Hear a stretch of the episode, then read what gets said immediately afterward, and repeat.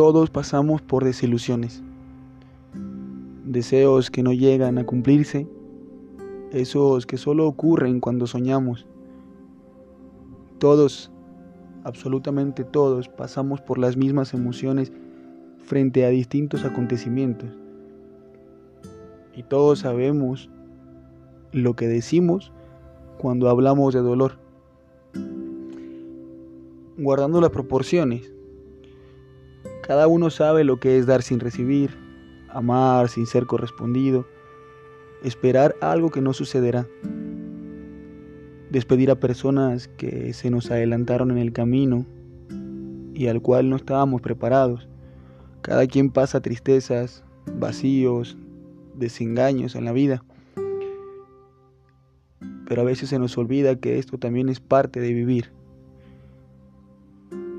Cuando decido escribir, lo hago desde, desde este pequeño hueco, porque me doy cuenta que precisamente en este pequeño espacio es el más real. Porque con el pasar de los días escucho opiniones, sugerencias que me prometen que las cosas no van a doler. Libros que me dicen cómo y de qué forma tengo que ser feliz seguido en, redes sociales escucho y miro personas dando clases de cómo salir de relaciones tóxicas, de fracasos tanto personales como laborales, de cómo salir adelante ante situaciones de dolor. Personas que te alientan y te dicen que uno no necesita nada ni de nadie para estar bien.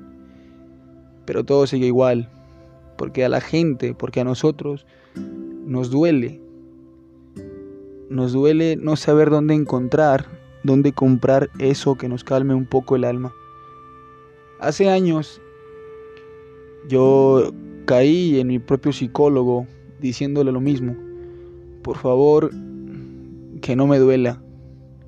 Pero por suerte supe elegir a quien yo tenía enfrente. Aquella ocasión esa persona me miró a los ojos y me dijo, hey, yo, yo de eso no vendo. En mi tienda no lo encuentras. Esas palabras me salvaron y me llenaron de serenidad para dejar de buscar algo que no existía, de tener esa búsqueda constante.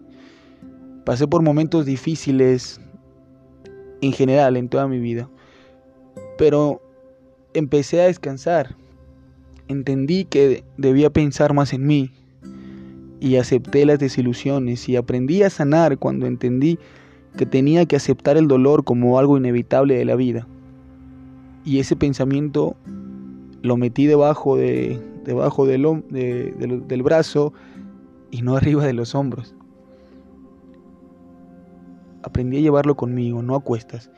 Toqué fondo, lo viví y aprendí que eso que a mí me dolía podía llevarlo conmigo y no dejarme llevar por él. Nada fue fácil, nada lo es. Abrazar tu dolor. ¿Cómo aprendo a abrazar a mi dolor? ¿Cómo superarlo? ¿no? A menudo sigo escuchando a personas preguntando cómo hacer para sanar esa herida que arde, que quema, que incomoda y que no nos permite avanzar. Siempre pienso lo mismo. ¿eh? Nadie lo va a hacer mejor que ustedes. Hay que creernos nuestro propio discurso, usar nuestras herramientas, esas que tenemos en nosotros mismos, dentro de nosotros. Busca la luz, personas que te aligeren el camino, pero no pidas, no pidamos que alguien camine por nosotros, porque ese alguien no existe. La vida te va a dar lo que tú le das. No vayamos a tienditas que te digan que aquí se vende lo que buscamos, porque si hay alguien que puede vender eso, en todo caso, son ustedes mismos. Solo tú sabes qué, cómo y cuándo. Y un dato importante, cuando sientas que no puedes encontrar a esa persona que como a mí te diga, te va a doler, pero yo te acompaño hasta que se calme un poco. Cuando haya momentos que sientas que ese dolor es tan intenso que no se va, recuerda que siempre, siempre tenemos dos opciones. Detenernos y no seguir, y no seguir o entender que la vida es eso también, que roto se puede caminar igual. La vida es muy bonita, pero también en ocasiones nos pegan donde no tiene que pegarnos, pero es parte de, y asumirlo nos libera. Hay que asumir todo lo que pueda tocar el alma en esos momentos. Disfrutar, sí. Amar, sí. Hacer lo que nos gusta también.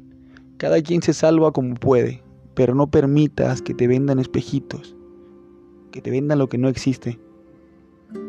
No hay una fórmula mágica, no hay una varita mágica, pero cada movimiento forma parte del espectáculo, entendamos eso, el dolor duele, es simple, pero es en esa vulnerabilidad donde aparecen personas que nos brindan llaves y hay quienes también nos brindan llaves para abrirte tus propias puertas.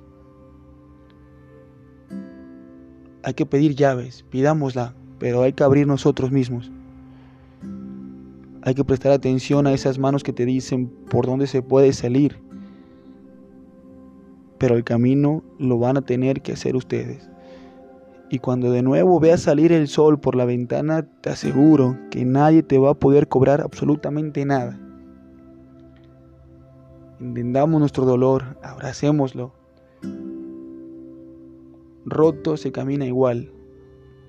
Es cosa nada más de creer y aprender, asumir que es parte de la vida. Mi nombre es Roberto Macías.